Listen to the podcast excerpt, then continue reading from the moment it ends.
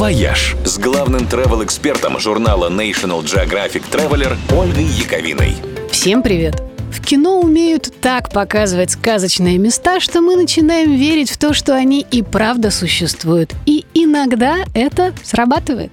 Киношные миры действительно становятся реальными точками на карте. Случается это, когда созданные для фильма декорации не разбирают после съемок, и они становятся новыми достопримечательностями. Именно так в Новой Зеландии появился Хоббитон. Деревню хоббитов построили для съемок «Властелина колец» на окраине города Матамата. И владельцы фермы, предоставившие Питеру Джексону свои поля и холмы, не представляли, на что подписываются.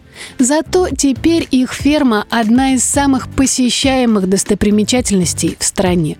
Примерно то же самое случилось в маленькой тунисской деревне Фум Татауин, известной необычными глиняными зернохранилищами Ксарами. Однажды туда прибыл Джордж Лукас и попросил разрешения превратить окрестности деревни в планету Татуин. С тех пор в сердце Сахары вырос глиняный городок, памятный по многим эпизодам саги. И в него теперь постоянно приезжают люди со световыми мечами. А благодаря пиратам Карибского моря на Ямайке появилась новая пиратская крепость Порт-Роyal. Старая, вместе со всеми пиратскими кладами, была затоплена Карибским морем. Когда съемки кончились, местные упросили киношников оставить декорации как есть, и теперь зарабатывают на туристах столько, что уже никакие пиратские сокровища им не нужны. А в получасе езды от Москвы по Ленинградскому шоссе есть средневековый европейский городок Пилигримпорта, созданный когда-то для съемок детектива. Теперь сюда можно приезжать, делать фото и троллить друзей, которые никогда не догадаются, что фотографии сделаны не в Англии, а под Ферсановкой.